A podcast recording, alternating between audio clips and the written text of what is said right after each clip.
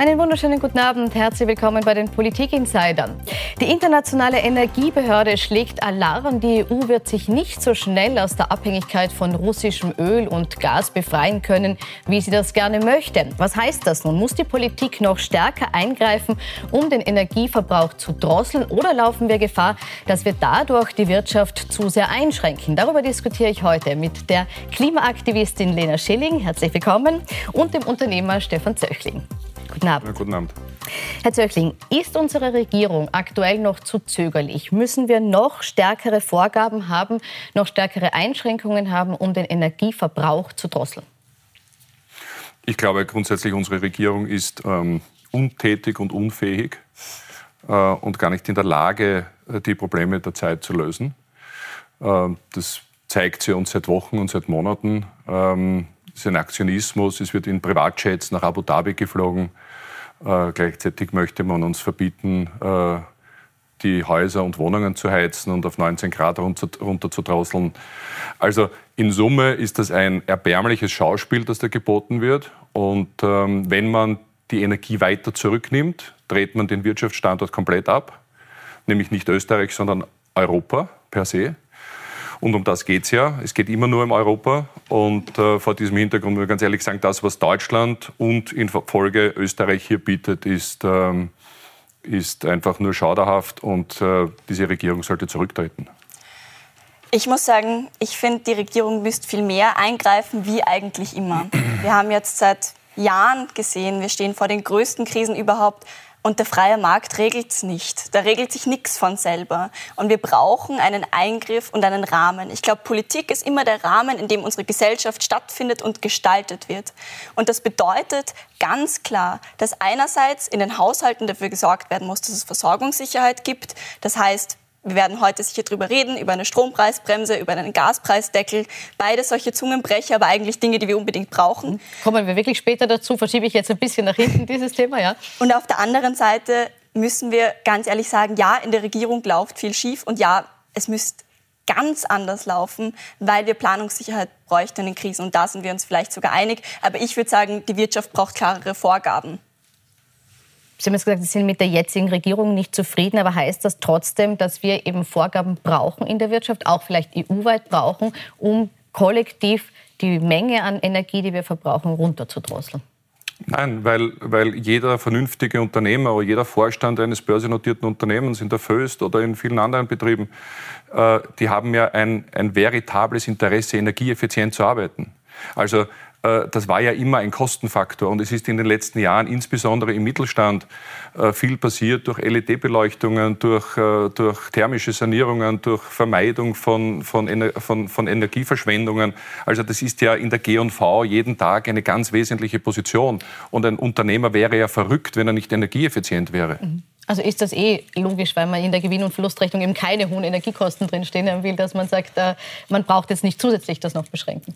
Ich glaube, man muss die Produktion generell ansprechen. In einer von diesen großen Krisen muss man sich überlegen, okay, wie viel muss von was produziert werden? Und ich verstehe das mit dem Wirtschaftsstandort als Argument schon. Nur, also ich glaube, Deutschland... Das heißt, Produktion drosseln wäre jetzt Ihr, Ihr Appell? Naja, es gibt drei Branchen, die am meisten Energie verbrauchen. Das wäre Papier, Glas und Chemie. Und in den drei Branchen müsste man sich nochmal politisch anschauen, wo macht Sinn, was runterzufahren? Oder wo geht das? Ich glaube, da muss es einen Austausch geben zwischen den Expertinnen und der Politik. Aber es braucht immer einen politischen Rahmen.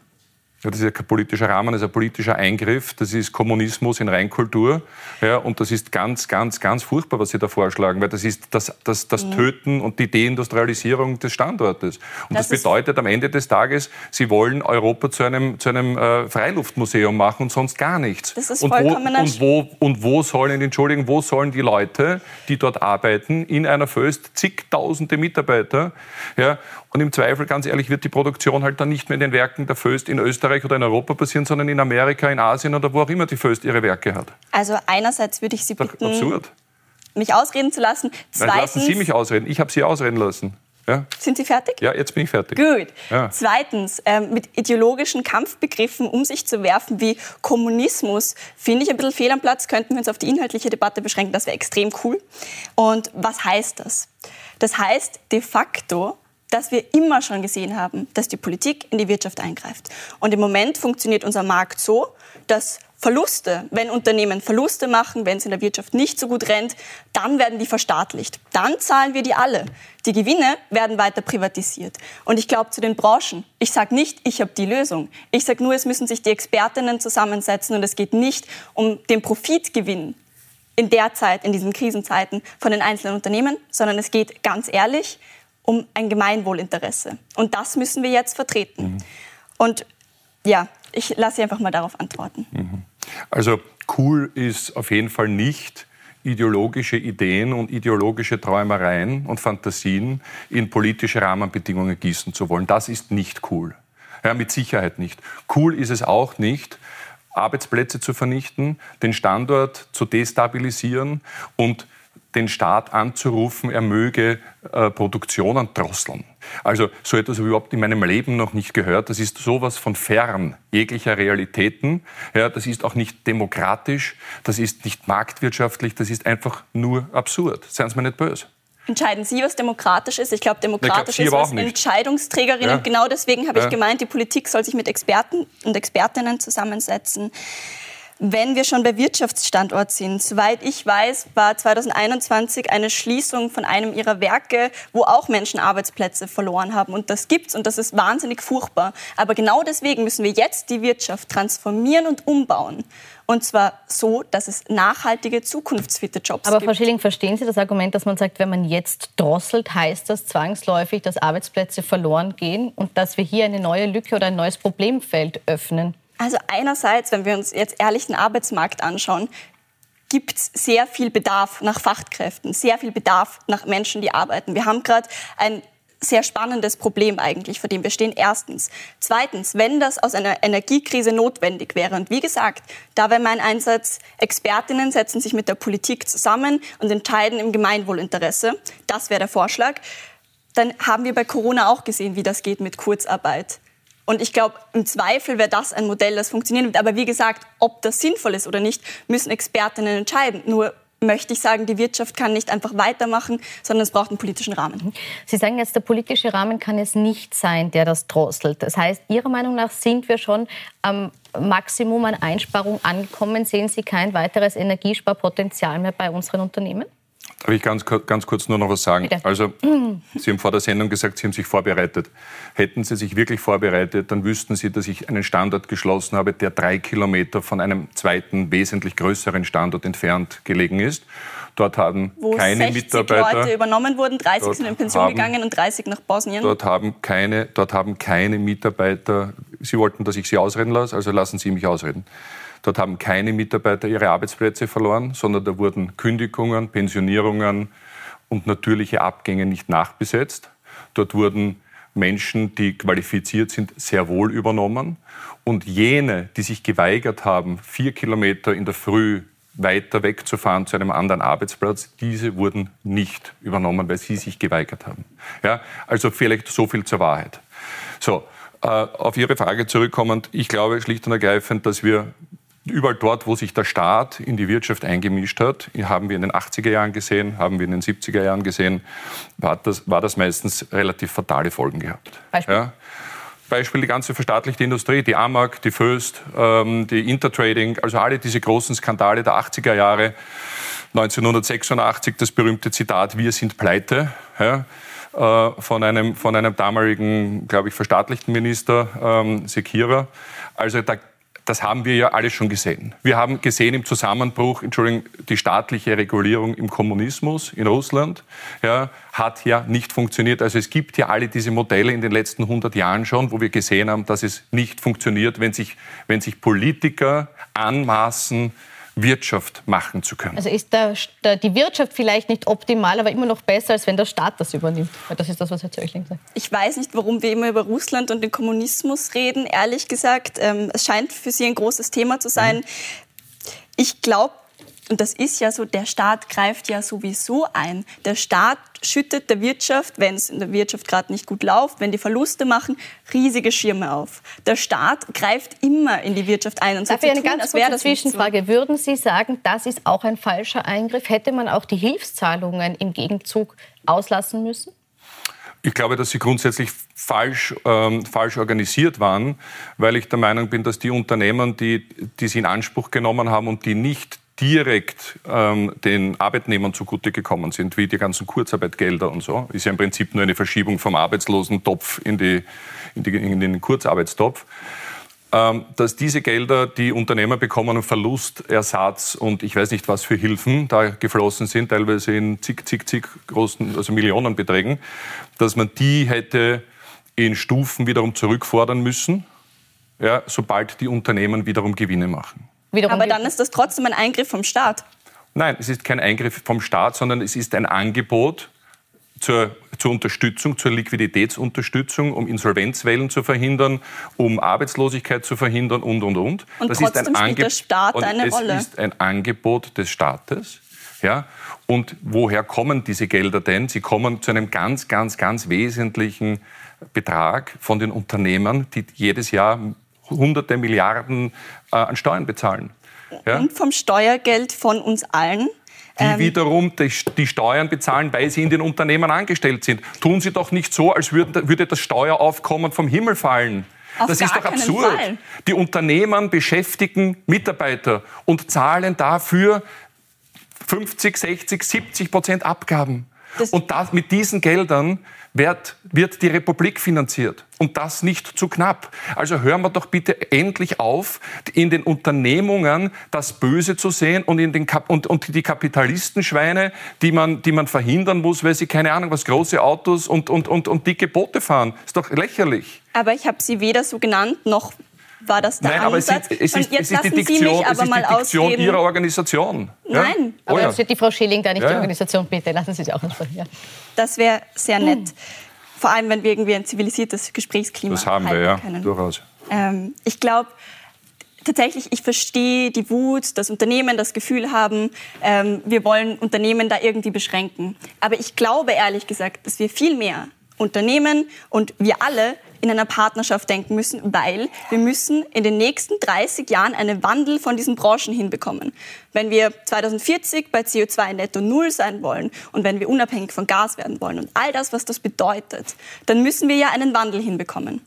Dann müssen wir einen Wandel wegbekommen von den Sektoren, die dafür verantwortlich ja. sind. Also auch dazu ein Wort. Ja, zu unterstellen, dass Unternehmer nicht an Partnerschaften interessiert sind, entspringt ja auch wiederum nur irgendwelchen ideologischen Fantasien. Weil wären wir nicht partnerschaftlich mit unseren Arbeitnehmerinnen und Arbeitnehmern, hätten wir sie nicht. Wären wir nicht partnerschaftlich mit allen anderen Stakeholdern, wo wir den Gemeinden Vorschläge machen, wie man Energie einsparen kann, wie man mit Fahrgemeinschaften, wie man mit, mit, mit anderen Mobilitätskonzepten Verkehr verhindern kann. Das kommt von uns. Das wird auch zum Teil von uns bezahlt.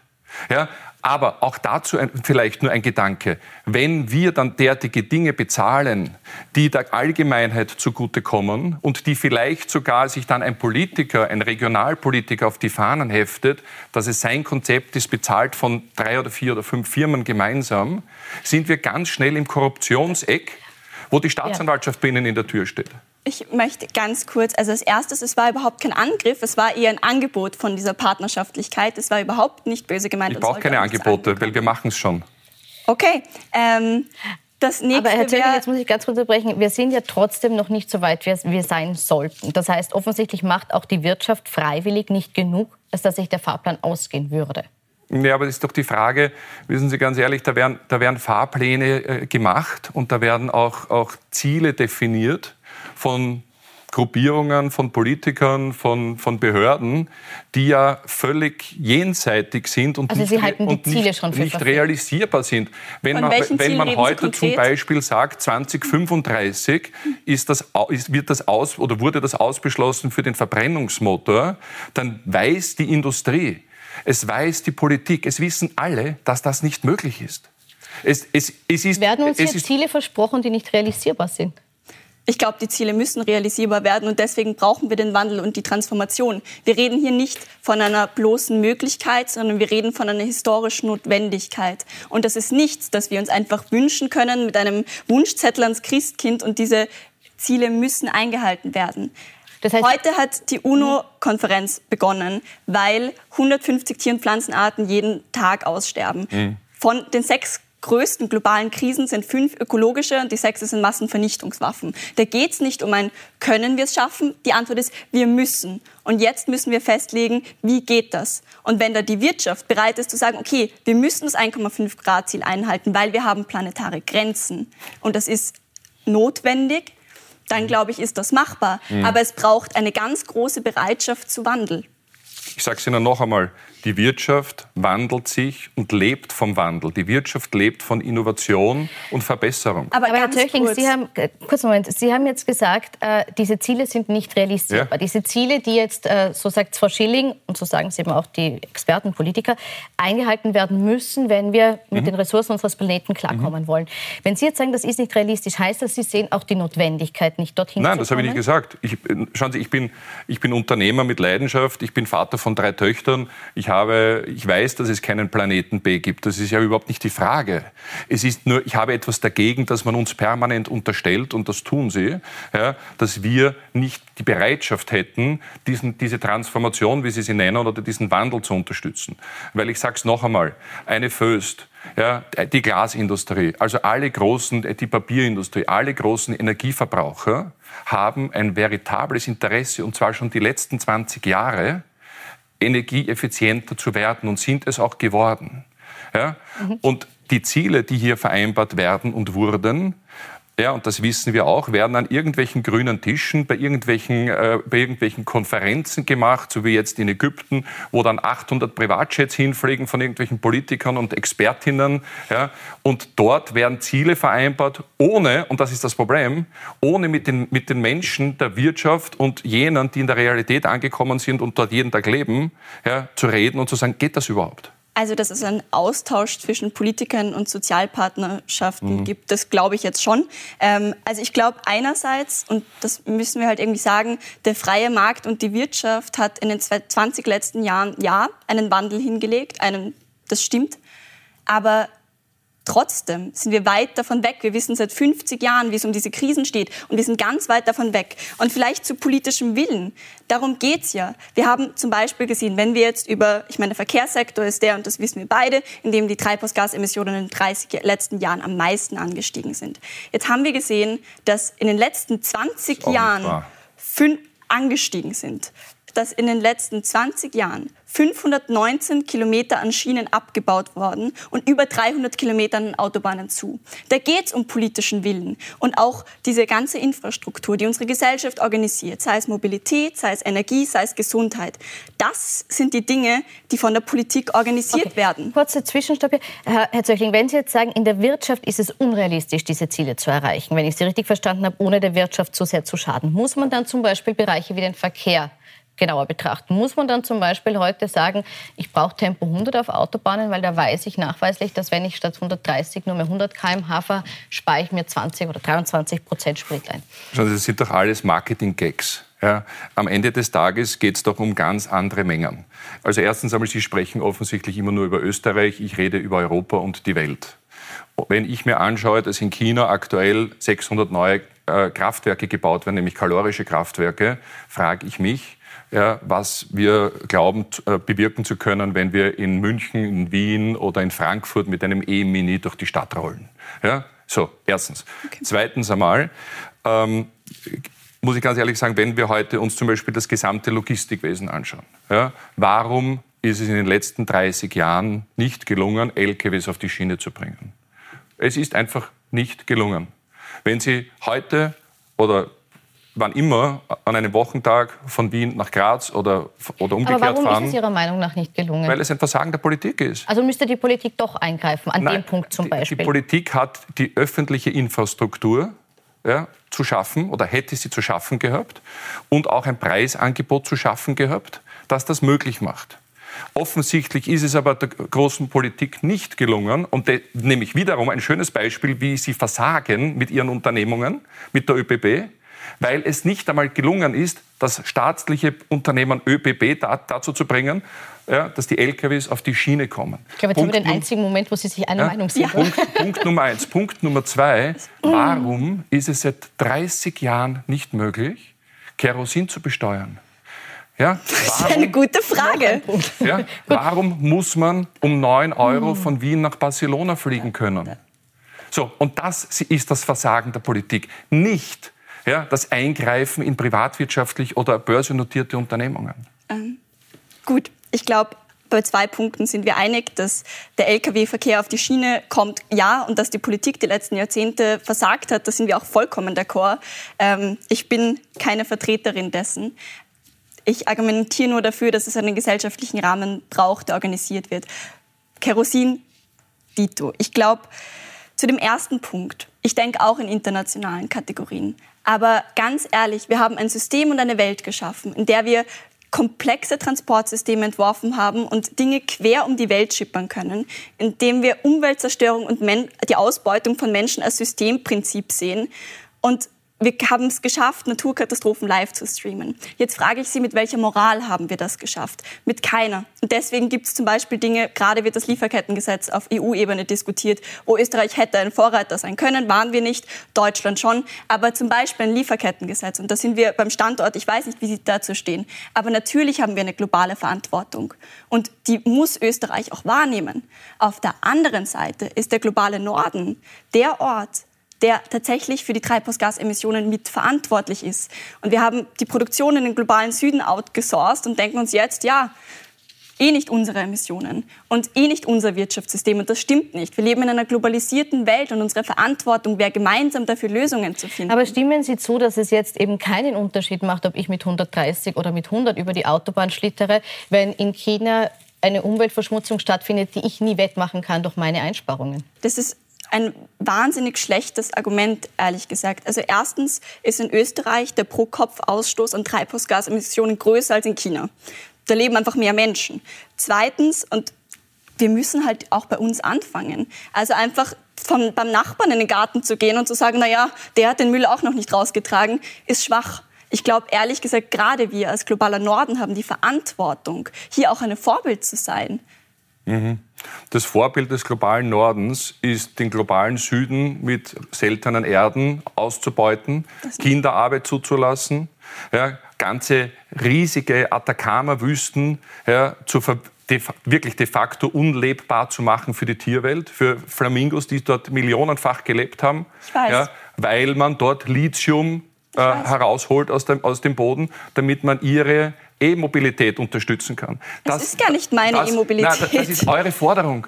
Ihr fordert E-Mobilität, ihr fordert Reduktion von, ihr, redu, ihr, ihr fordert CO2-reduzierte Mobilität ja, und der Strom, der dafür benötigt wird. Also die Batterie ist schon einmal nicht nachhaltig. Ich glaube, darüber können wir uns einig sein. Das ist schon einmal nicht nachhaltig. Ja? Und, die, und der Strom, der benötigt wird, um die Batterie zu beladen, ist auch nicht CO2-ärmer als irgendein moderner Verbrennungsmotor. Also die gesamten Konzepte, die Sie propagieren, sind einfach jetzt schon gescheitert. Es tut mir leid, ich muss kurz schmunzeln. Wer sind ihr?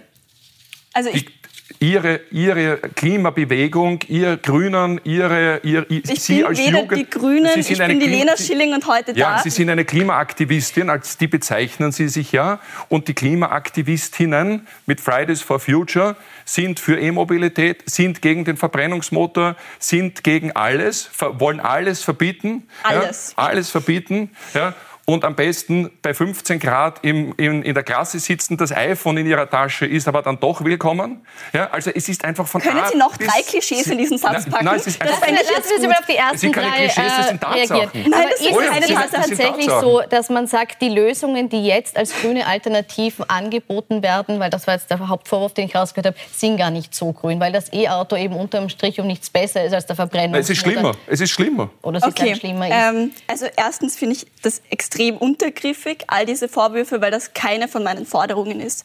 Meine Forderung ist, wir haben mehr als 5 Millionen Autos auf den Straßen in Österreich mhm. zugelassen. 2019 war jedes dritte neu zugelassene Auto ein SUV. Ich glaube, wir können uns einfach so viele Autos auf den Straßen nicht leisten. Das Erste wäre, den öffentlichen Verkehr gescheit auszubauen. Könnten Sie mich ausreden Nein, wer lassen? sagt das? Sie? Aber es ist wirklich die Frau Schilling ja, ja, Wort gerade kurz. Also sie, sie ist der Meinung, wir können es uns nicht leisten. Ja, ja. Nicht nur ich bin der Meinung, sondern das sagen auch führende Verkehrsexpertinnen und Mobilitätsexpertinnen. Mhm. Es geht darum, da sind wir ganz einer Meinung, den Lkw-Verkehr auf die Schiene zu bringen. Aber gerade am Land müssen wir da quasi die Mikroöffis aufbauen. Das heißt, wir brauchen Busse, die regional sind und natürlich geht es auch um Stadtplanung. All das sind Themen, die ich anspreche. Ich werde das E-Auto nicht als die große Alternative propagieren. Das wäre überhaupt nicht mein Stil. Aber ganz ehrlich, ein Tempo 100, autofreie Tage, Carsharing, kostenloser öffentlicher Verkehr, thermische Sanierung sind fünf Spontanmaßnahmen, die wir jetzt sofort durchsetzen könnten. Und das wären Forderungen, über die wir gern diskutieren können. Aber mir irgendwelche Forderungen zu unterstellen, die ich nicht gefordert habe, finde ich nicht fair. Bleiben wir bei den naja, also Forderungen. Also ganz die? grundsätzlich, Verzeihung, also wenn man nachliest, ja, Fridays for Future Organisation, für die Sie stehen. Ich bin gar nicht mehr bei Fridays for Future seit zwei mehr, Jahren. Nicht mehr, mag schon sein. Ja, aber Sie haben das propagiert. Und sich jetzt davon zu distanzieren, kann ich verstehen, dass Sie draufkommen, dass es Schwachsinn war. Ich distanziere ja? mich auch nicht davon. Jetzt darf ich ausreden. Jetzt darf ich ausreden.